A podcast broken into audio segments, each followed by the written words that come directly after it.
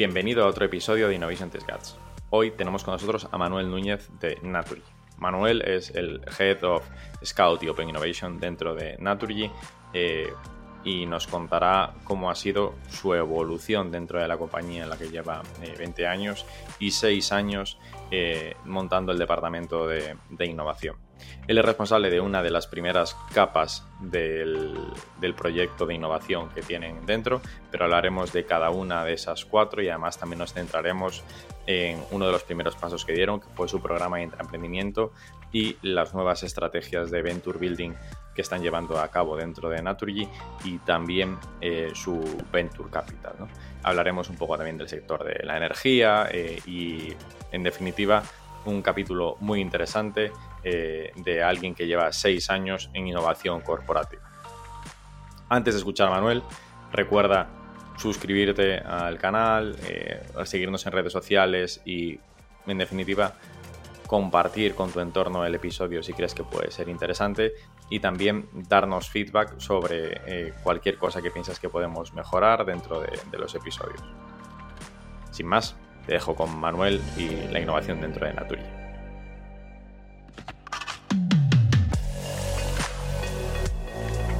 Innovation Takes Guts, un podcast donde hablamos sobre empresas disrumpiendo sus propias industrias, Open Innovation y Corporate Venturing. Porque innovar no es para suicidas, no hacerlo sí. Con Bryce Comesaña, Head of New Ventures en Corporate Lab, Venture Studio especializado en crear nuevos negocios para grandes corporaciones. Bienvenidos a otro episodio de Innovation Taste Guts. Hoy tenemos con nosotros a Manuel Núñez Murillo de Naturgy. ¿Qué tal, Manuel? ¿Cómo estás? Hola, buenas tardes, Bryce. Un placer estar con vosotros y compartir unos minutos de, nuestra experiencia.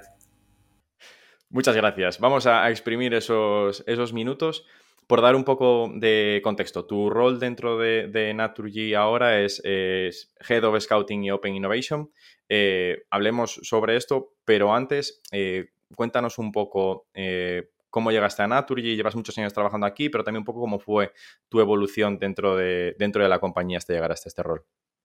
Bueno, la verdad es que llegar a Naturgy llegué por casualidad, ¿no? Al final, cuando sales de la universidad, se te abren un montón de posibilidades, echas currículums en un montón de sitios y yo aquí no lo eché.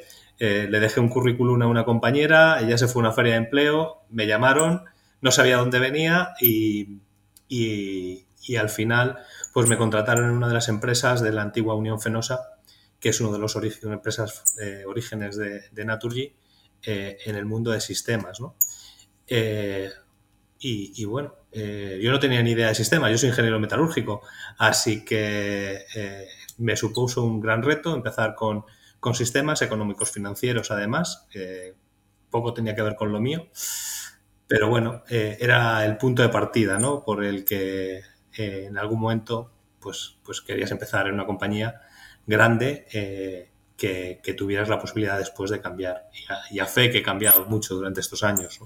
Sí, me imagino que esos 20 años ¿no? dan para mucha evolución dentro de, dentro de la compañía. Y sobre, sobre Naturgy, eh, eh, es una marca conocida por todos, eh, muchos somos clientes o participamos de alguna forma en esto de, la energía y estamos involucrados con ella, pero danos un poco más de, contexto sobre la compañía.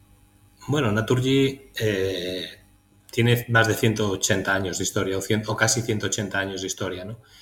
Es una fusión, es un, agregado de compañías que se han ido fusionando a lo largo de este tiempo. Em, la, que, la que más nos representa quizás sea Gas Natural, ¿no? Esa es la compañía que yo creo que todo el mundo que, nos esté oyendo pues la, hizo más reconocible. Eh, esa marca la hemos tenido presente pues desde los años 60 hasta hace 4 o 5 años que hemos cambiado a, una compañía, un renaming más, más acorde a los tiempos, ¿no? Eh, Estamos presentes eh, actualmente en más de 20 países. Somos la principal utility integrada en el, en, el, mundo LATAM. Es decir, ¿qué significa esto? Pues que tenemos presencia en esos 20 países en gas y electricidad.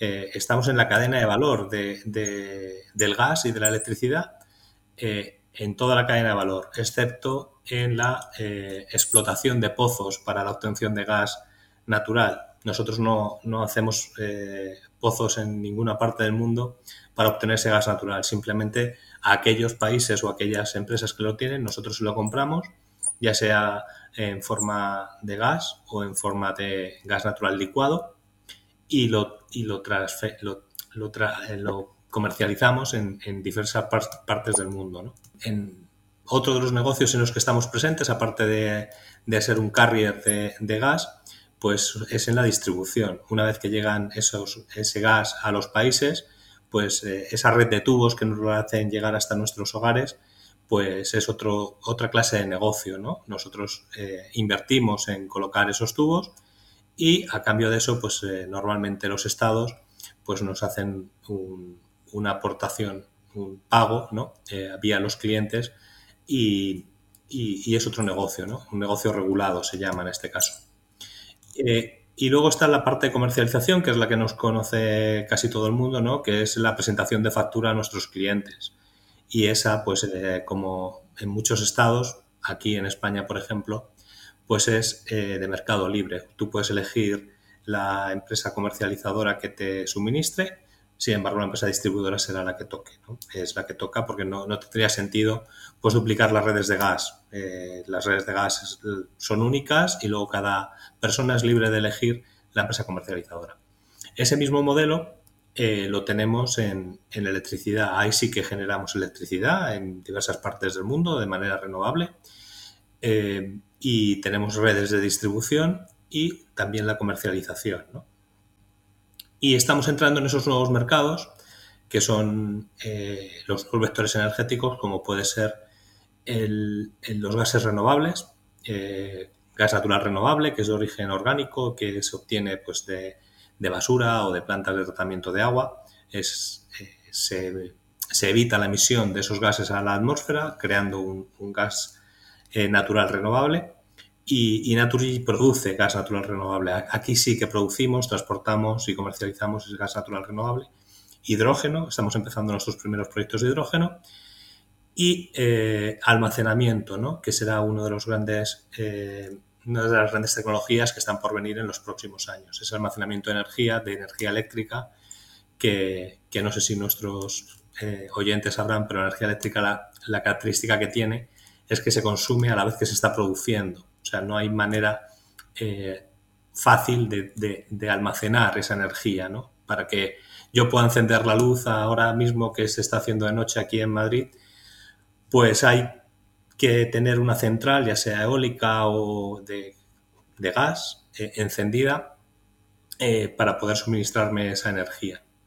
No hay un almacenamiento de esa energía que he podido producir con solar y la podría estar utilizando ahora por la noche. ¿no? Y ese será una de las grandes tecnologías de futuro en las que Naturista sin duda estará presente. Entiendo que esto es por limitaciones técnicas de las baterías, ¿no? O sea que la batería no permite, o sea, no se podría almacenar toda la energía que se produce para... Eh, no, eh, es que las baterías son muy caras. O sea, al final eh, estamos en una época en la que está muy de moda, ¿no? El, todo lo que tiene que ver y todo lo que está relacionado con la energía y nos sorprenden precios de, de 150, 200 euros megavatio, pues si utilizáramos baterías estaríamos hablando de en torno a 300 euros megavatio, ¿no? Eh, siempre y cuando no se habiliten a otros servicios esas baterías. En Australia, por ejemplo, eh, esas baterías ya dan eh, servicio. Nosotros tenemos baterías en funcionamiento en Australia porque dan otra clase de servicios como de estabilización de la red, ¿no? Y esos servicios de estabilización de la red hacen posible que, las baterías sean económicamente viables. Son servicios más caros donde las baterías pueden jugar ese papel y, no tienen tanto impacto en la factura del cliente. ¿no? Pero vamos, poco a poco esa tecnología la, iremos viendo eh, desarrollarse en, mercados europeos que, es, que tienen eh, redes mucho más estables. Date cuenta que Australia, Estados Unidos, pues tienen unas redes muy inestables y necesitan de ese almacenamiento para la estabilidad de la red el mercado europeo eh, se desarrolló sobre unas redes mucho más eh, redundantes y estables y, habrá que buscar la batería también para el almacenamiento que nos permita pues hacer una gestión mucho más inteligente de esa generación fotovoltaica, por ejemplo. Y cuando dices que la red es más inestable, ¿a qué te refieres? O sea, es redundante, que tiene muchos más cortes de, o sea, de de torres o de, directamente de la, distribución. Es más robusta, eh, es una red mucho más robusta la europea. Pues para llegar a un mismo punto, pues puedes llegar eh, en forma de anillo por, varios, por varias vías.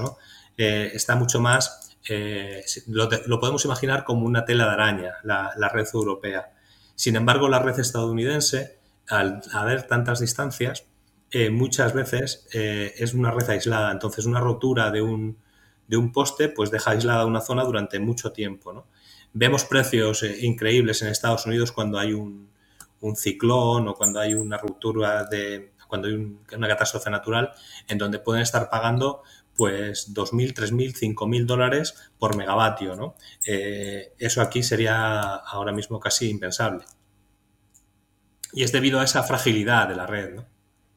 Vale, vale, vale. Y bueno, no, no, tenía ni idea, de, ni idea de esto. Y entrando en esta parte y ya un poco en el, en el meollo ¿no? de, de, la conversación de hoy, y ¿cómo está compuesta vuestra innovación? ¿no? De hecho, eh, destacar que entras en la web de, Naturgy o sea, y hay varios apartados relacionados con la parte de innovación, así que me imagino que esto es algo que está muy presente, ¿no? Pues aunque no te lo creas, aunque nuestros oyentes no se lo crean, eh, lo que es el departamento de innovación de Naturgy, la innovación como la conocemos a día de hoy, ¿no? Con Open Innovation, con colaboración, con, eh, con trabajo con metodologías ágiles, es muy joven dentro de Naturgy. Estamos hablando de que eh, nace en el año 2016, ¿no? es es eh, muy duro pensar que una empresa que lleva 180 años de historia no se ha innovado. Y yo no he dicho esto. Yo eh, se ha innovado, pero desde un punto de vista hasta el 2016 de vigilancia tecnológica, normalmente de los best in class, ¿no? de esos fabricantes de referencia como en nuestro sector, como pueden ser General Electric o como puede ser Siemens o ABB, que son tecnólogos de, muy alta reputación y donde nosotros pues teníamos visto, eh, teníamos puesto todas nuestras miradas para que eh, incorporar en nuestras centrales y en nuestras instalaciones la mejor tecnología. Eh, en el año 2016 pues nace ese primer departamento de, innovación y hemos ido evolucionándolo rápidamente en función también de cómo ha ido evolucionando la compañía. La compañía se ha se ha adaptado rápidamente a las nuevas metodologías de trabajo, se han ido incorporando en cada una de las direcciones y nosotros hemos ido pivotando un poco también nuestras responsabilidades.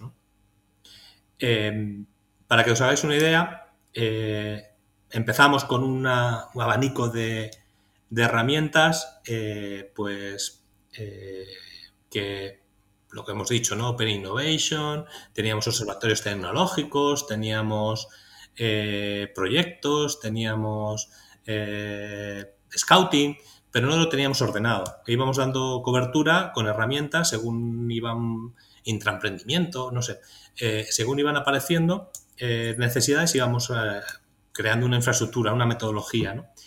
Y, y, ahora como cuatro años decidimos ponerle un poco de orden, ¿no? Había que poner un poco de orden y sentarse de nuevo y, empezar a, ver qué es lo que qué es lo que teníamos entre manos.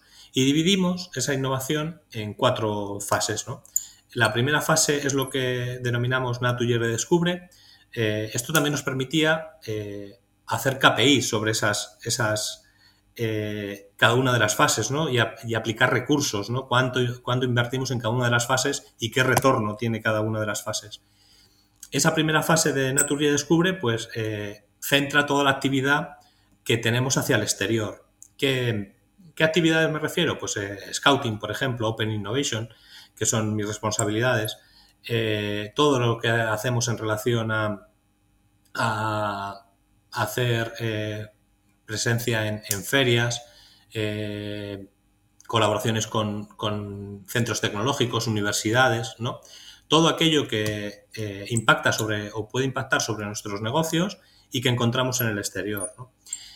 Posteriormente, dentro de ese funnel, de todo lo que encontramos, eh, tenemos nuestras herramientas de selección y, vamos eh, haciendo una selección de, tecnologías, de, propuestas, lo llevamos a una fase que se llama Naturgy eh, Activa.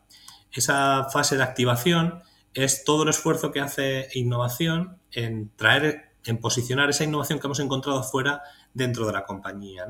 Y ahí utilizamos otras herramientas.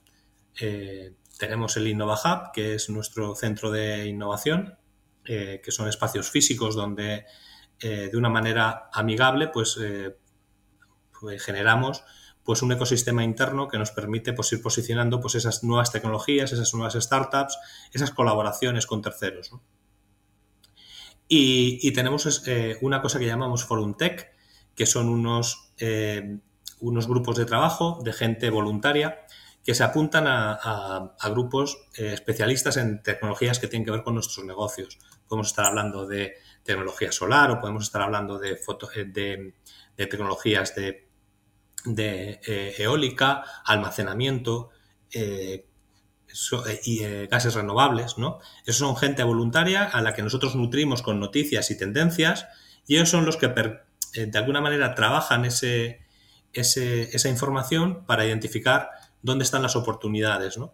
Y, empleados que, em, cuando dices voluntarios te refieres a empleados que de forma voluntaria, ¿no? Se, agregan a esta o, también terceros. No, no, son empleados de, eh, empleados de Naturgy que además no tienen por qué estar dentro de su ocupación esa tecnología. O sea, intentamos identificar. Instalador de Bilbao puede unirse a, esto y estar al tanto también de las cosas que está pasando y participar voluntariamente en esto. Perfectamente, porque nosotros entendemos que, tu trabajo se puede desarrollar en un segmento, pero tú tener interés y ser conocedor y ser especialista en otro muy diferente. O sea, es una manera de intentar aprovechar todo el talento que tenemos a lo largo y ancho de toda la compañía, ¿no? Em, y, son los que preparan pues eh, esas, esas líneas estratégicas sobre las que eh, el comité de dirección después eh, pues toma las decisiones de, de, acometer una determinada tecnología o no. Y, tenemos pues otro tipo de herramientas, pues como te decía, la newsletter o la, el comité de innovación o encuentros, encuentros con directivos donde les presentamos de diferentes maneras por las oportunidades que vamos encontrando en los mercados. Hay una tercera fase que es em, cuando identificamos una posible, una posible em, tecnología que puede ser de interés, pues eh, hacemos eh, un proyecto, una, un MVP, ¿no? O sea, nosotros nos responsabilizamos de ese mínimo producto viable para demostrar que esa tecnología pues está ya disponible y se puede hacer un escalado de los negocios. Eh, y luego responsabilidad de esos negocios el poder hacer ese escalado. Em, y, una cuarta fase, ¿no? Y, esta surgió después de las otras tres en función de, cosas que nos íbamos encontrando por el camino. Nos encontrábamos que cuando trabajábamos con startups, pues las startups encontraban el mejor punto que se puede encontrar. Nosotros le, le dábamos trabajo y no le pedíamos equity ni nada, simplemente eh, hacer un piloto con nosotros para ellos era la posición ideal, porque eh, no solo le dabas pasta, sino le dabas conocimiento y, al final, pues eh, llegaba otra utility, otra empresa del mundo de la energía y les invertía, ¿no? Y te sacaban un poco de, la ecuación. Eh, también nos encontrábamos que no teníamos herramientas pues, para acelerar nuestras propias iniciativas, ¿no? Que si había una iniciativa de intraemprendimiento interna, pues no teníamos eh, manera de, hacer una spin-off o de implantarla, ni de acelerarla, ni dar la oportunidad a nuestros empleados de que pudieran ser eh, emprendedores dentro de una gran corporación. Y, otro tipo de herramientas como el Venture Builder que, nos han permitido pues, ir haciendo otro portfolio de soluciones. A esa nueva fase la llamamos Impulsa, ¿no? Y ahí podemos encontrar pues, todo lo relacionado con Venture Capital, la inversión en startups, podemos encontrar eh, el Venture Builder o podemos encontrar el intraemprendimiento, por ejemplo, como tres herramientas que, nos están ayudando pues, a, completar nuestro portfolio, ¿no? solución. Y esto, o sea, eh, en definitiva aquí, o sea, son como eh, la, fase más, más madura y lo que ha llegado este año, después de seis años de la parte de innovación, ¿no? Habéis empezado... También, o sea, es como que habéis ido añadiendo eh, capas a, la cebolla, ¿no? O sea, empezamos con la parte de, scouting, luego la parte de innovación abierta, luego mm. activa y, al final desarrolla y llegamos a Impulsa, que ya es como ya hemos ido ganando esta experiencia durante el tiempo y la confianza también entiendo de, los equipos directivos para que vayan apostando eh, más y más cada año. O sea, al final, eh, gracias al trabajo, a, todo el esfuerzo de las tres primeras fases, ¿no?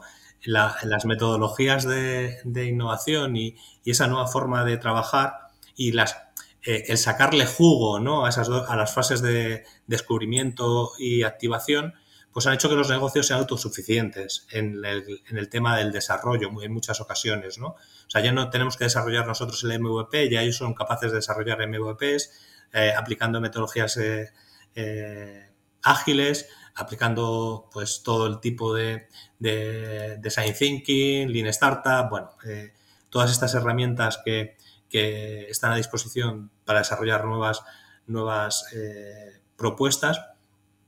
Y, y quedaba por desarrollar pues esa última parte, ¿no? que es la que hemos acometido pues desde comienzo de año. Con el intraemprendimiento venimos trabajando ya hace más tiempo, ¿no? probando diferentes eh, estructuras y, este año pues hemos decidido aterrizarlo de una manera pues mucho más transversal y mucho más eh, organizada, eh, con, con, unos, un procedimiento claro de cómo se participa y cómo se, se puede llegar a, escalar y a tener tu propia iniciativa o tu propia empresa dentro de una corporación. ¿Cómo, cómo empezó eh, este programa de intraemprendimiento y, cómo es a día de hoy? ¿no? También me imagino que ha ido cambiando con el tiempo. Bueno, eh, el intraemprendimiento era un, por llamarle intraemprendimiento, pero es los gérmenes ¿no? del intraemprendimiento eh, es una iniciativa de, premios que había dentro de la compañía hace muchos años. Ahí se le, permite, se le permitía a los, a los empleados pues volcar ideas que pudieran eh, generar valor dentro de, sobre todo sus direcciones, ¿no? porque tenían que, que ser, estar implantadas o tener eh, la vocación de ser implantadas por la, dirección a la que iba dirigida. Y, y eso ha ido evolucionando con el tiempo. Eh, esos premios desaparecieron y, empezaron a aparecer eh, iniciativas de retos, ¿no? En la que empleados, pues, eh, se le ponían retos estratégicos para la compañía. Por ejemplo, reducir el, coste de la videovigilancia de las estaciones de gas en un 1 por 100, ¿no? Una reducción de 100 pues ese tipo de ejercicios o hacer rentable el negocio del gas natural renovable. Pues todo ese tipo de ejercicios permitió eh, hacer células de, trabajo que, resolvían los retos, ¿no? Y que, bueno, eh, con tiempo y recursos, pues consiguieron buenos, buenos objetivos. Eh, la dificultad siempre está luego en, en, la implementación, ¿no? En esa desconexión, esa desconexión que hay entre los negocios y las iniciativas de intraemprendimiento o de innovación. Y eh, en, esta, en, esta iteración lo que hemos ido eh, trabajando pues es esa posibilidad de, que la conexión pues sea vía eh, hacer una unidad independiente. Y en función del link, de la, de la sinergia que existe con la corporación, pues que Naturi tenga un peso o tenga otro peso y pudiendo llegarse incluso al caso de que haya un negocio o una iniciativa que, que Naturi simple y llanamente pues tenga un 5 o un 10%, incluso que salga y que sea el empleado el que, el que la lidere y, en un momento determinado se pueda desvincular de, la compañía. ¿Y se han dado estos casos? ¿Se han dado casos de, empleados que han dejado la compañía para ponerse a lanzar ellos su, mm. No, de, por el momento no hay, no, no, hemos, no tenemos ningún caso, ¿no? Tenemos un caso en, en, marcha de empleados que ya están en esas últimas fases, ¿no? De definición de, del modelo de negocio y cuál va a ser la relación con, con Naturgy, pero de momento no hay ninguna salida ordenada de ninguna spin-off dentro de Naturgy, ¿no? No, porque también esto puede pasar lo, lo, contrario, ¿no? Que luego el director, el que vaya un poco justo de equipo y tal, que diga que nadie me participe en el programa de... no, porque si no, luego me voy a quedar aquí sin, sin, equipo, como la gente empiece, empieza a salir. Bueno, es, un, eh, es, un, mal endémico, ¿no? Que tienen las corporaciones. Las corporaciones eh, tienen que lidiar con esos mandos intermedios, ¿no? La dirección tiene clara los objetivos, eh, los empleados base tienen claro lo que quieren hacer y cómo lo quieren hacer, y luego están esos mandos intermedios que tienen sus objetivos también, los que, los que administran un poco eh, esas, esas, barreras ¿no? que te encuentras dentro de las, de las corporaciones.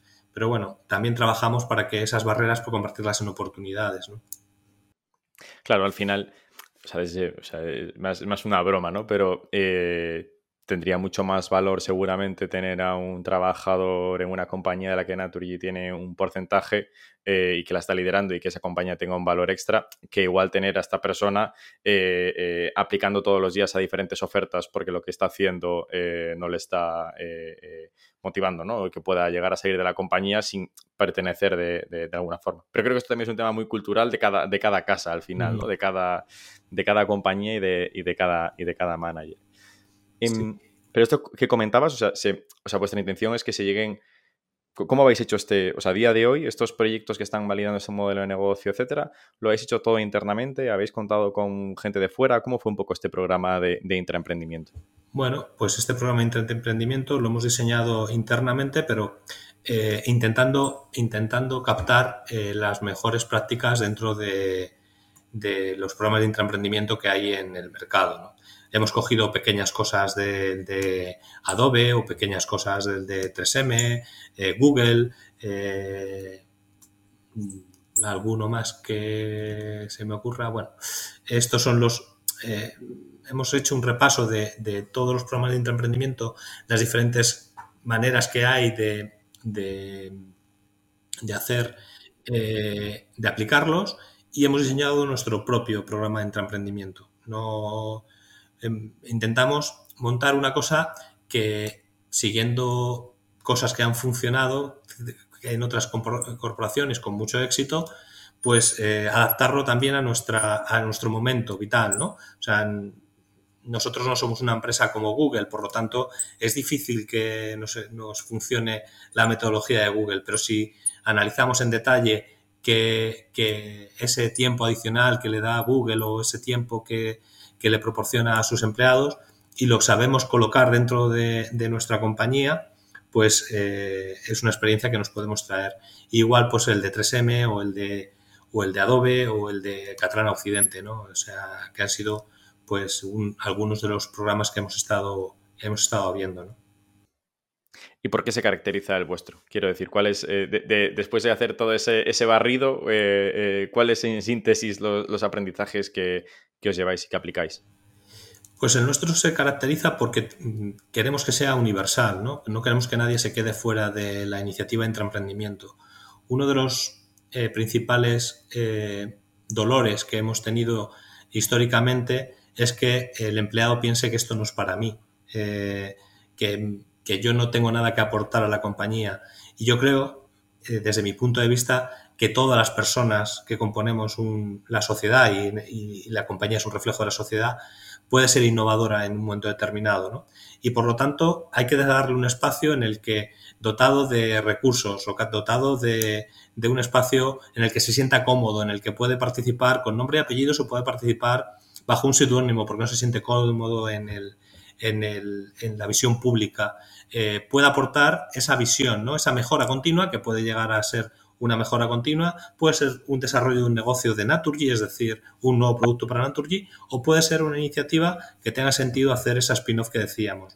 Y nuestro programa, yo creo que el punto fuerte es, eh, primero, queremos que participe todo el mundo y segundo, creo que hemos diseñado un, un gran programa de apoyo para que aquellos que no se sienten eh, confortables en el desarrollo de una idea, pues no se vean limitados porque no tengan los suficientes conocimientos pues de la parte económico-financiera. Bueno, pues nosotros estaremos ahí, o de la parte eh, legal también estaremos ahí, ¿no? O de la generación de valor, ¿no? Eh, tendremos mentores, tenemos mentores para cada una de esas tareas que tenemos o esas, esas limitaciones que nos encontramos a la hora de desarrollar pues una solución o un nuevo modelo de negocio. ¿no? Vale. Y ellos presentaron, o sea, estas, estas ideas. Eh, entiendo que se hace una, selección, o sea, cómo continúa. El... Es una selección. cualquiera puede presentar una idea, un reto. Tenemos un reto abierto y un, y un reto dirigido cada tres meses, cada trimestre. Tenemos cuatro ciclos de, de tres meses, ¿no? Y, y tú puedes presentarte tanto al reto dirigido, un reto de negocio en el que Naturi tenga bastante interés, o un reto abierto en el que tú quieras. Reto abierto me refiero eh, cualquier cosa que se te pueda pasar por la cabeza y que quieras proponer a la compañía. Eso eh, lleva un, un proceso de, evaluación por los propios empleados. Los propios empleados pueden invertir eh, su cartera de, de, coins virtuales en esas ideas, ¿no?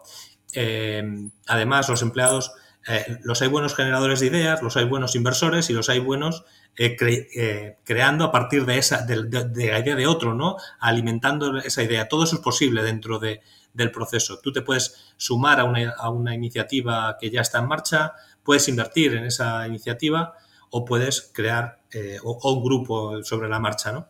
Y una vez que, llegan al límite soportado, ¿no? Como si fueras una startup, eh, pasas al comité de inversiones, que es el último que, eh, que tiene la palabra de si lo seguimos eh, a, la siguiente fase, que sería la realización de, una prueba de concepto, ¿no? con una pequeña bolsa de dinero, tú pues, puedes hacerte tus mockups, puedes contratar tus mockups y puedes hacer visible que esa idea, cómo va a ser el resultado de esa idea, ¿no? Más allá de un PowerPoint puedes empezar a trabajar con una pequeña bolsa de 2.000 euros. Y, y, vuelves a pasar por el comité de inversiones y si te autorizamos, a, os autoriza el continuar, pues ya hay un paso a un MVP que, el presupuesto pues será, presupuesto y tiempo será en función también de qué suponga ese MVP. Si es un desarrollo de software o es un tema de, hardware, me refiero a, a, nuestras tecnologías hardware como puede ser una planta fotovoltaica o una nueva tecnología para cualquier cosa, pues dependerá del tiempo y la inversión. Y una vez que hemos terminado ese MVP, pues ya se decide ¿no? el modelo de relación que va a tener con, con Naturgy. Si va a ser una relación de incrustarlo dentro de nuestros negocios, si va a ser más una spin-off en la que va a liderar Naturgy o va a ser una spin-off en la que el empleado pues, va a tener su, su oportunidad de ser un, un emprendedor. ¿no? Y en todo, en todo ese proceso, pues le acompañamos en las diferentes fases con todas estas herramientas que te estaba comentando, ¿no? Y, si él precisa de un equipo adicional, pues nosotros desde la dirección de personas le vamos eh, asignando personas que le van a ir ayudando durante este proceso. Vale. O sea que también hay eh, lo que comentabas antes, ¿no? el responsable del legal que le puede echar una mano en la elaboración del contrato, lo que sea. Y si no, hay que hacer un MVP que es algo de hardware, que tal, pues poder contar con técnicos que te ayuden también a soldar en la placa o lo que toque, ¿no? Para poder hacer ese. Sí, a hacer un cálculo porque tú eres muy bueno en marketing, pero esto del cálculo de de la Junta de la Trócola, pues nunca se te ha dado bien. Entonces, eh, tenemos, tenemos eh, necesidades de diferentes tipos y, seguro que, encontramos a alguien dentro de la compañía que está deseando ayudar. Ahora mismo tenemos, para que te hagas una idea, eh, cuando empezamos el año pasado otro programa que hacemos de, eh, para, startups externas, ¿no? una pequeña incubadora que también tenemos, otra herramienta de las que tenemos. Teníamos ocho, mentores, ahora mismo ya vamos por más de 50 mentores. ¿no? Entonces, es, un, es un, una necesidad creciente o una eh, necesidad de participación, de ayudar, ¿no? porque no solo es bueno para el emprendedor, sino que los mentores también le sacan de su zona de confort y, y son capaces de, sentirse partícipe de las iniciativas de las que están mentorizando. Mentores que son eh, empleados vuestros internos. Empleados internos. Vale, vale, vale. tenemos la posibilidad también, sí, tenemos la posibilidad de incorporar talento externo en algún momento determinado, ¿no? En algún, imagínate que nos surge alguna consulta legal, pues bueno, tenemos la la posibilidad de, hacer una consulta legal que sea pues, eh, más específica de un tema que no, que no tengamos en ese momento eh, nadie en la compañía que sea capaz de resolver o algún tema técnico específico de una tecnología del hidrógeno que solo sepan los suecos. Bueno, pues todo ese tipo de cosas tenemos herramientas para poder, para poder acometerlas, ¿no?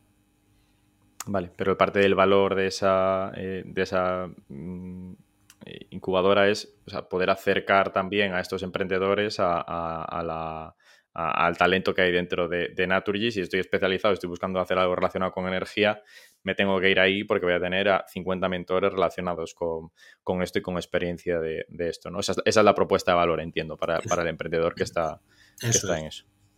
Vale. Vale. Muy súper interesante ¿eh? lo del programa mm. de emprendimiento. Tengo muchas ganas por ver eh, los proyectos que salen y, ver si, si, alguno se lanza a, dejar la compañía o, a, ver cómo, a ver cómo avanza. Y, comentabas antes también la parte del, Venture Builder. ¿Cómo, ¿Cómo, estáis haciendo esto? Pues el Venture Builder em, estamos eh, atendiendo proyectos que identificamos con, con startups en diferentes estadios, ¿no? O, corporaciones que se nos acercan a hacer colaboraciones en las que vemos que puede haber un nuevo modelo de negocio. Aquí nuestra primera experiencia, que es bien joven, es de, junio, se llama GiraWin, ya es una compañía constituida, es un Venture Builder, venture builder que, hemos lanzado con Ruralia eh, y otros, y otros eh, partners que, cuyo, cuyo objetivo es el reciclaje de, aerogeneradores. ¿no? Eh, está llegando el final de la vida de los aerogeneradores de la primera generación de aerogeneradores en España y, hay que hacer algo con ellos. ¿no? Y Naturi tiene por eh, responsabilidad y por su, eh, su, su, interés en estar en toda la cadena de valor y dejar las, las instalaciones tal y como las, las las encontramos, ¿no? O sea, nosotros eh, tenemos mucho interés en todo lo que tiene que ver con el reciclaje de todo lo que en, lo que impactamos, ¿no? Y, los generadores, pues bueno, eh, serían un problema a la hora de desmontarlos. Y, hemos tomado eh, el toro por los cuernos, como se suele decir, y hemos avanzado en un, Venture Builder para poder reciclar esos aerogeneradores, ¿no? Y bueno, eso ya está en marcha, es una compañía que está funcionando, que va a empezar a, hacer tratamiento de esos aerogeneradores, desmontaje y tratamiento y, un tratamiento integral ¿no? de todas las partes, tanto de, las partes de fibra como las metálicas, como todos los materiales que van asociados, maderas, hay un montón de materiales que están ahí eh, involucrados y que nosotros pues vamos a darle una segunda vida. Se desmantela el, parque, se desmantelan todos los molinos, toda la transformación, todo lo que había ahí, eh, eh, y se intenta revertir esa zona otra vez a naturaleza, árboles y tal, o luego esa zona se, eh, se vuelven a poner otra vez otros molinos más modernos con mejor eficiencia. O esto depende de. Eso, depende del caso, ¿no? Hay repotenciaciones en los que donde antes había un molino pequeño, ahora se pondrá, o sea, había a lo mejor cinco molinos pequeños, ahora se pondrá uno solo grande y habrá que restaurar determinadas zonas y otras casuísticas en las que ese parque pues se abandona, eh, los menos, ¿no? Porque cuando haces un parque es porque tiene buena buena potencia eólica, buen viento, y, si la autorización medioambiental lo, lo, permite, pues se seguirá explotando, ¿no? Yo creo que va en bien de todos. Eh, pero eh, si hay que regenerar el terreno, pues por supuesto se regenera como se está haciendo en las centrales de carbón, ¿no? En, eh, Galicia, lo que era la antigua mina de carbón de Meirama, pues ahora existe un precioso lago que, es la restitución del terreno de, lo que antes era una explotación industrial ¿no? de la zona. Hmm. Se intenta dar esa, segunda vida. ¿no? Em, y, en esta parte, o sea, ¿cómo, fue también este proceso de, montar eh, eh O sea, ¿os juntasteis con, eh, eh, con esta otra compañía, con, Ruralia, o cómo, cómo, cómo, surge esto? ¿Identificáis vosotros la oportunidad de, del reciclaje? ¿La proponen ellos? O sea, hay un tercero, hay un emprendedor que viene y os dice, oye, esto es buena oportunidad. Es, es, una conjunción de todo, nuestro interés, ¿no? Nosotros tenemos unas líneas estratégicas sobre las que estamos trabajando en la búsqueda de soluciones y, las propuestas en este caso de Ruralia, que es la Caja Rural. De, Ruralia es una empresa de la Caja Rural de, Soria. Eh, pues se, pone en contacto con nosotros y nos dice, oye, eh, estábamos pensando, nosotros también estábamos buscando, pues vamos a hacer algo juntos, ¿no? Ellos tenían identificados algunos, algunos empresas eh, que se dedican al reciclaje de determinadas materias y con ese consorcio de empresas que se dedican al reciclaje de determinadas materias, la Caja Rural de Soria y una utility como podemos ser nosotros, pues hemos formado un conglomerado que nos permitirá pues eh, acometer estos trabajos de desmantelamiento y tratamiento pues con todas las garantías. Ese es el, cómo están naciendo los Venture Builder. Eh, internamente también estamos trabajando en otros modelos en los que es eh, a partir de una línea de negocio como puede ser la movilidad, pues hacer un modelo de negocio diferente a lo que nos encontremos en, en el mercado ahora mismo, ¿no? Y eso lo trabajamos desde cero y vamos construyéndolo poco a poco. Como, por ejemplo, o sea, respecto a esto de movilidad, igual es más, eh, no, es, tan adyacente a vuestro, a vuestro core, entiendo. Bueno, no te puedo dar muchos detalles porque estamos trabajando en él, pero, pero sí, es una manera, otro punto de vista, ¿no? De cómo acometer, eh, en este caso es eh, el, mundo energético del, de la movilidad, ¿no? Las recargas o la, o la carga de, vehículos, de transportes eh, de largo recorrido, como pueden ser los camiones, cómo podemos acometerlo desde otro punto de vista, ¿no? no con la simple instalación de una, de una estación, como puede ser pues una gasolinera, ¿no? Cómo podemos acometer eh, el mismo problema desde otro punto de vista y, intentar eh, empezar a navegar en ese océano azul, ¿no? No, intentar competir pues en un, en un, en un segmento en el que pues no es que lleguemos tarde porque no hay demanda, pero bueno, eh, hay eh, empresas que ya que nos llevan la delantera y lo mismo lo que hay que hacer y nuestra obligación como innovación es buscar otros puntos de vista y otras oportunidades, ¿no? Hmm. Más futuribles, ¿no? Igual no tan próximos como puede ser eh, algo relacionado con el coche, sino pensemos en, camiones, transportes de mercancías ligeras, etcétera y tal, como estos, cómo, se van a recargar, ¿no? Y cómo montáis esto también vosotros internamente, ¿no? ¿Cómo está compuesto vuestro, vuestro equipo para llevar estas iniciativas? Eh, cómo habéis mm, montado eh, eh, eh, respecto a cómo captáis al CEO. ¿Tenéis un equipo interno que se dedica a testear estas oportunidades y llevarlas al mercado? ¿Cómo lo hacéis? Bueno, desde, desde, el equipo de innovación hacemos trabajos de, prospección de oportunidades. Luego cada una de las iniciativas pues, tendrá una estructura propia. En este caso de GiraWin eh, el CEO es externo, no es Naturgy y ha sido seleccionado pues por los socios. Nosotros participamos en, el comité de, dirección, en el consejo y, dependerá de cada una de las iniciativas cómo, cómo vayan evolucionando. En el caso, por ejemplo, de movilidad, pues cuando lo vayamos escalando decidiremos si tiene que ser un empleado el que tome ese esa figura de CEO o de CIO o de lo que toque o incluso talento externo. Tenemos que, ser conscientes de que somos muy buenos en muchas cosas, pero es que hay gente fuera que es mejor que nosotros, ¿no? O sea, eh, tenemos que perder el miedo a que a incorporar talento externo de, de, una manera u otra, porque somos muy buenos en energía, somos buenos en muchas cosas, pero el, mundo está lleno de profesionales que, seguramente nos completan, ¿no? ¿Y tenéis un objetivo de compañías que queréis lanzar a, lo largo del año o, o sea, es oportunístico de decidís, eh, oye, aquí sale una buena, vamos a ponerse a trabajar en ello? No, tenemos un objetivo. porque si trabajas sin objetivo, pues vas perdido, ¿no? Vas simplemente eh, buscando, buscando en la arena de la playa, ¿no? Conchas. No, tenemos el objetivo de, por lo menos eh, tres iniciativas anuales eh, lanzar. ¿no? Eh, bueno, este año vamos por, por dos, yo creo que llegaremos a las dos, ¿no? Es el primer año, hemos cogido carrerilla y de cara al año que viene, pues tenemos identificadas otro par de ellas o tres que yo creo que, que seremos capaces de lanzarlas sin, sin mucho problema, ¿no? Y después la, una vez que, lanzáis esta compañía, eh, que ya la ponéis en marcha, etcétera, eh, ¿invertís vosotros, o sea, desde, desde el fondo? Porque entiendo que de partida se hace eh, una división de, del equity con aportación inicial, entendiendo diferentes valoraciones de lo que ha hecho cada uno, etcétera y tal. Pero si después esa compañía tiene que seguir creciendo y ya tiene necesidades de capital, desde vuestro fondo también podéis invertir. ¿No está vetado esto?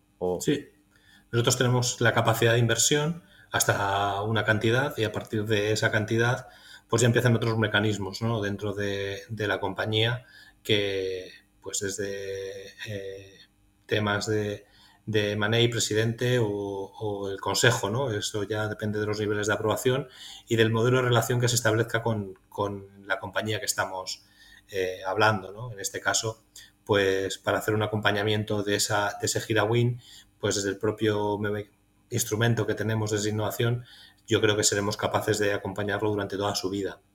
En temas más complejos, y en temas más complejos como, como temas de hidrógeno, donde las inversiones, o temas de, eólica offshore, donde las inversiones pues empiezan a, ser eh, en, unas, en unas fases muy tempranas muy, muy groseras, ¿no? Necesitas muchos millones de euros para, para poder hacer un proyecto pues ahí entran otros mecanismos y otros, otros puntos de decisión que, muchas veces pues, pues hay que activar. Para eso tenemos también la herramienta necesaria, que es el Comité de Innovación, que es el Comité de Innovación eh, en Naturgy lo componen eh, los DIRCOM, o sea, los directores generales con el presidente. Eh, es el máximo órgano de, decisión que tenemos dentro de la compañía y que se reúne mes a mes para analizar cada una de las iniciativas y ver con cuál avanzamos y cuál no avanzamos. Por lo tanto, eh, ya te digo que, en estos seis, siete años que llevamos con, la innovación, hemos ido eh, implementando herramientas y, haciendo que la metodología cada vez sea más robusta y, no, nos dilatemos en los tiempos no dilatándose los tiempos en, una corporación, pues para aquellos que no estén acostumbrados, pues dirán, eh, tardáis mucho, ¿no? Pero en realidad, eh, lo que antes, yo que vengo del mundo de, la ingeniería también, eh, una especificación a lo mejor tardábamos seis meses en sacarla y ahora en seis meses estamos montando una empresa. O sea, es que hemos multiplicado por N la velocidad de la luz de las compañías corporates, ¿no? no somos ágiles, pero claro, eh, no somos cada día más ágiles, ¿no? Claro. O sea, pero cada día estáis, mejorando un poco más en comparación a lo que estabais hace, hace seis años, ¿no? Y que una vez al mes se reúnan todos los directores generales con el presidente para decidir eh, temas relacionados con innovación, me parece bastante implicación por parte de, este comité, ¿no? O sea, es decir, que haya, que haya esta dedicación eh, eh, entiendo que lo que hace que, la innovación está muy en la agenda de, estas personas. Es uno de los pilares del, plan estratégico, la innovación. ¿no? Eh, date cuenta que no lo hemos comentado, es que estamos en una revolución energética. O sea, ahora mismo, de unos años para atrás, los últimos años con el tema de la guerra de Ucrania, si echamos la vista tres o cuatro años para atrás, ya estábamos en una revolución energética, de cómo la gente se está relacionando con la energía, ¿no? La gente quiere más independencia, la, quiere, la gente quiere eh, relacionarse de una manera más eficiente con todo lo que tiene que ver con, la energía. Hay nuevos entrantes, las tecnológicas eh, han puesto su, la vista también en la energía.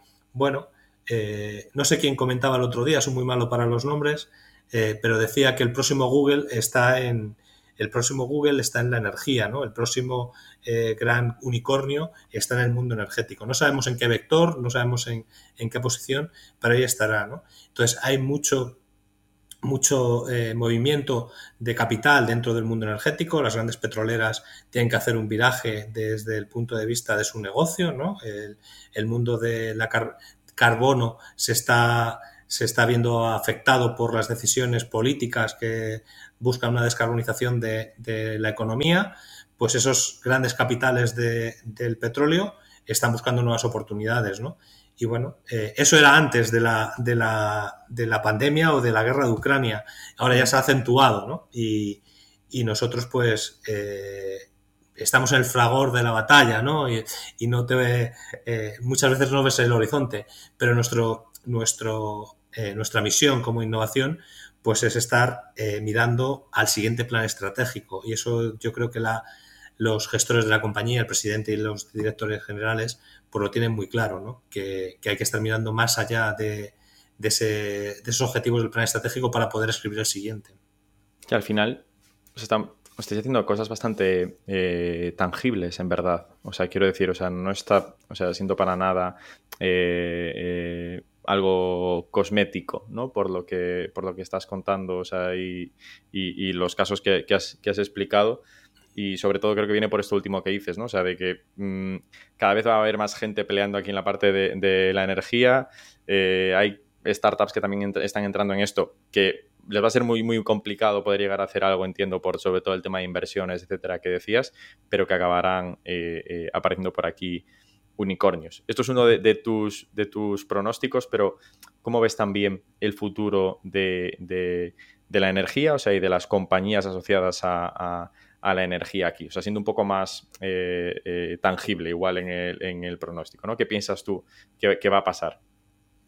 Bueno, las compañías, eh, las grandes compañías energéticas, de, nos tendremos que, bueno, sin duda habrá una fusión de compañías, ¿no? O sea, terminarán habiendo grandes actores dentro de, del panorama internacional, ¿no?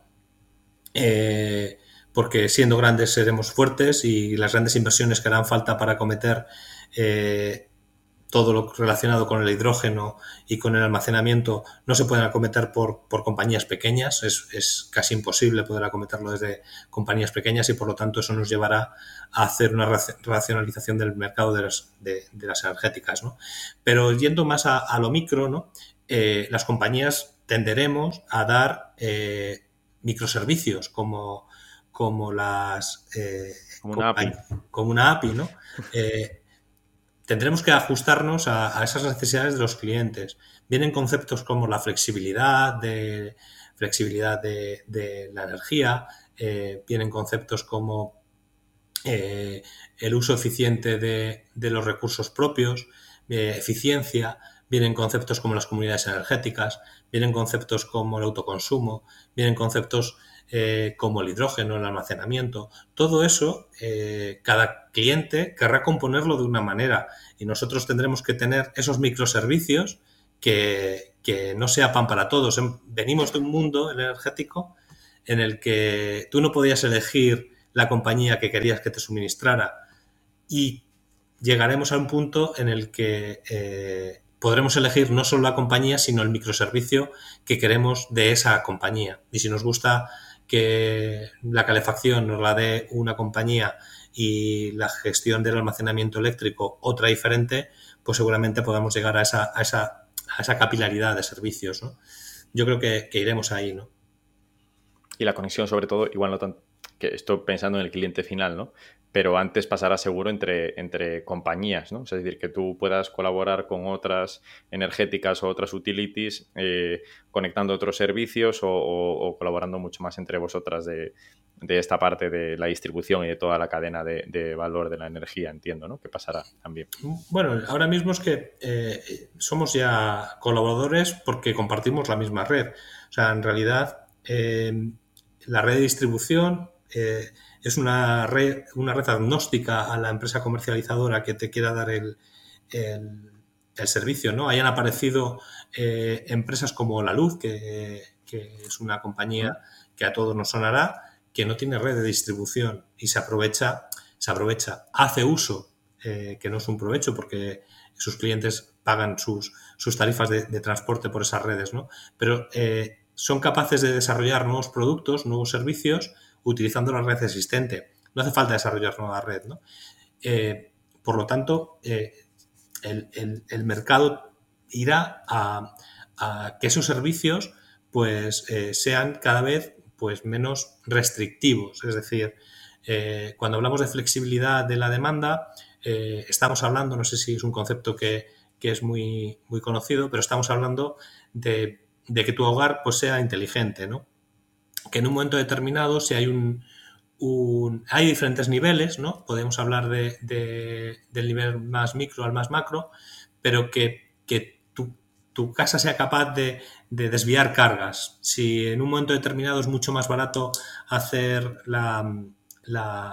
el calentamiento de tu hogar para tener 22 grados, tú sabes que quieres tener 22 grados cuando llegues a tu casa, pero resulta que para tener 22 grados cuando te llegues a tu casa, en función de la composición de tu casa, la tienes que enchufar a las 7 de la tarde, eh, y a lo mejor es que a las 7 de la tarde la energía es muy cara, y te hubiese convenido más calentarla a 25 grados a las 2 de la tarde, que es mucho más barato, y, a ver, eh, dejar que se enfríe cuando llegues hasta 22 grados. Te sale más barato calentarla a 25 que calentarla a 23 a las 7 de la tarde, ¿no? Eh, pues todo este tipo de decisiones, ¿no? Todo este tipo de servicios, que no dejan de ser eh, aplicación de la inteligencia artificial, cómo, cómo podemos ir eh, gestionando de una manera eficiente el almacenamiento, eh, todo este tipo de, servicios y de, productos que habrá en el mercado a no mucho tardar, pues serán comercializados por diferentes empresas. Y yo tengo la esperanza de que cada, cada servicio pues lo podamos contratar a la comercializadora que mejor precio nos dé, ¿no? Un mejor servicio también, ¿no? Es decir, que puedas entrar dentro de, de, Más completo, o sea, ahí entrarán luego ya pues los diferentes planes, ¿no? Pero que se pueda atomizar por servicio porque eh, así aumenta la competitividad y así aumenta eh, la posibilidad de que los clientes pues puedan tener un mejor producto, ¿no? Manuel, para ir terminando, cuéntanos eh, cuáles han sido tus aprendizajes eh, eh, en estos seis años, sobre todo dentro de la parte de la innovación y, el consejo que le darías a, Manuel cuando empezó hace esos seis años, ¿no? cuando llegó a ese, ese, primer día con ese folio en blanco de hoy toca innovar. bueno, la, innovación es una adaptación continua al cambio, ¿no? Eso es lo que he aprendido en estos eh, dos, seis años que llevamos trabajando, eh, necesitas mirar al futuro, necesitas tener un objetivo y, necesitas, eh, lo que yo siempre digo, no enamorarte de, la idea. Y, tener claro también que, la innovación es negocio ¿no? y, no recreo de, tecnología. No estás buscando la mejor solución del mundo mundial, sino que estás buscando aquella que, va a tener eh, impacto en los negocios o impacto en los clientes, ¿vale? Que siempre que eh, tiene algo, un impacto positivo en los clientes es para bien del negocio. Eso es lo que he aprendido durante, durante esos años. ¿no? Normalmente los, aquel Manuel de, hace seis años, pues lo diría que olvidara eh, su, su, método estricto de análisis de oportunidades, ¿no? Que eh, tenía algún compañero que decía, no, es que eso no es rentable. Entonces, eh, hoy le miraría con los ojos y le diría, depende con qué ojos lo mires, es rentable o no es rentable, ¿no? Con los ojos de ingeniero, ¿no? Con los ojos de marketing, pues es un, gran producto, ¿no? Entonces, eh, la diversidad es súper importante, eso es saber posicionar las soluciones en su sitio y, y no estar restringido única y exclusivamente a una visión, ¿no? A la que tú tienes. Pero sí entiendo que, el, KPI de cómo nos va a afectar esto a, la cuenta de resultados es algo importante y algo que tenemos que tener en cuenta, ¿no? Desde innovación. El KPI siempre es importante. Eso no significa que no sea una, eh, una rentabilidad diferida, que llamamos nosotros, ¿no? O sea, nosotros, eh, yo no podría hablar de una TIR equity como de los negocios en muchas soluciones. ¿Por qué?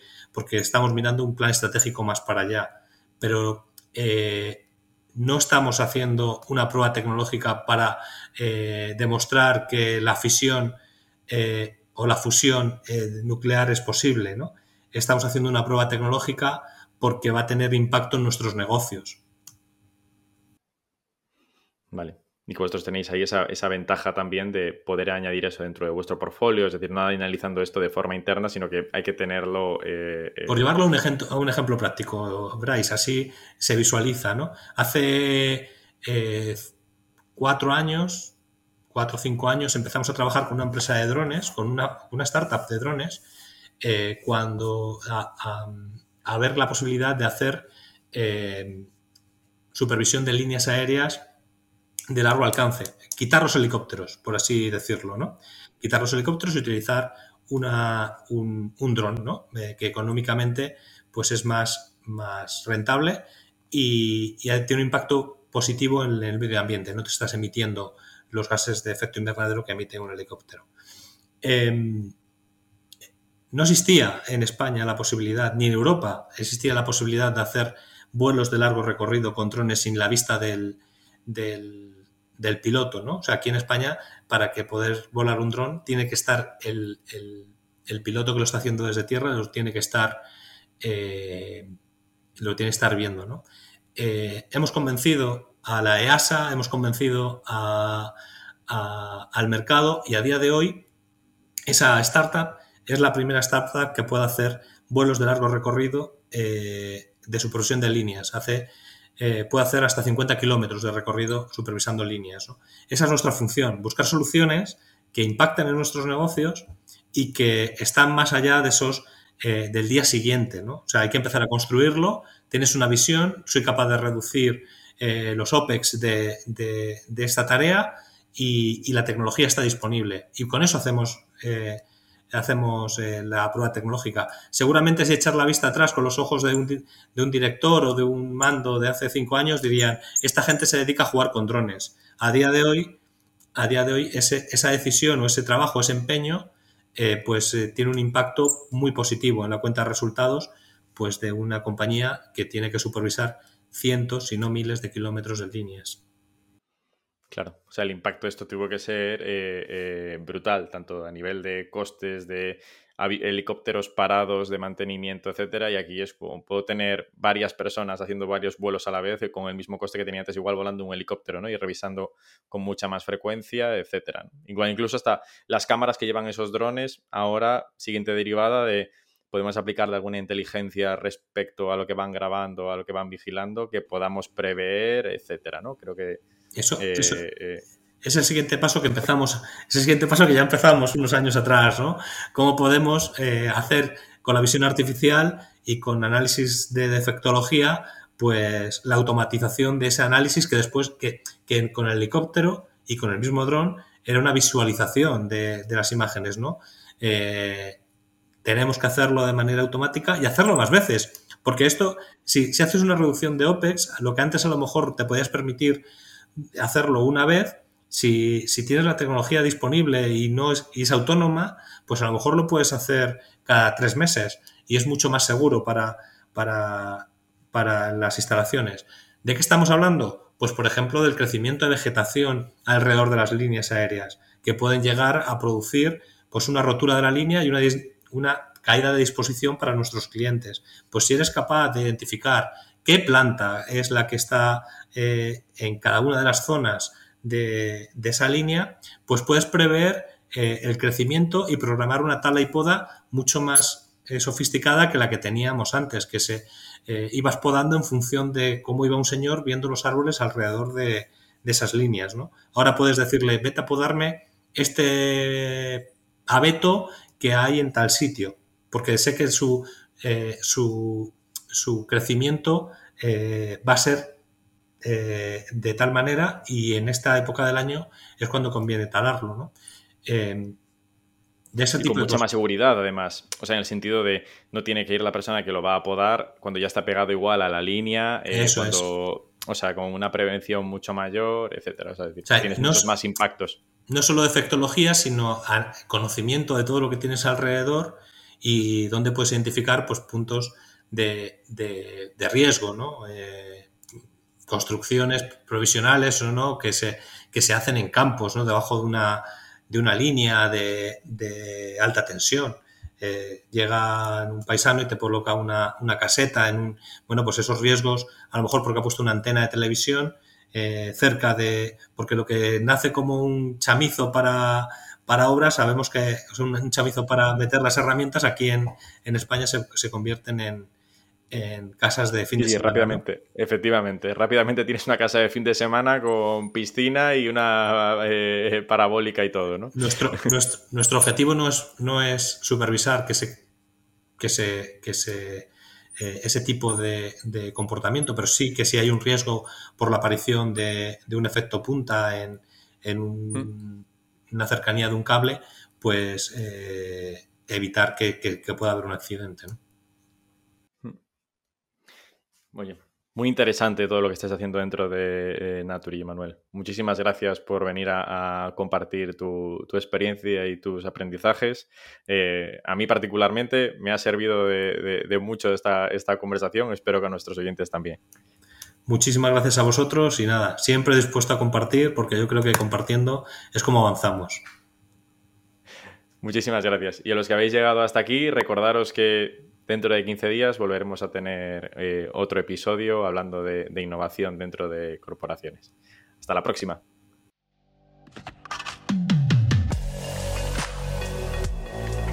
Innovation Takes Guts, un podcast donde hablamos sobre empresas disrumpiendo sus propias industrias, Open Innovation y Corporate Venturing. Porque innovar no es para suicidas, no hacerlo sí. Con Bryce Comesaña, Head of New Ventures en Corporate Lab, Venture Studio especializado en crear nuevos negocios para grandes corporaciones.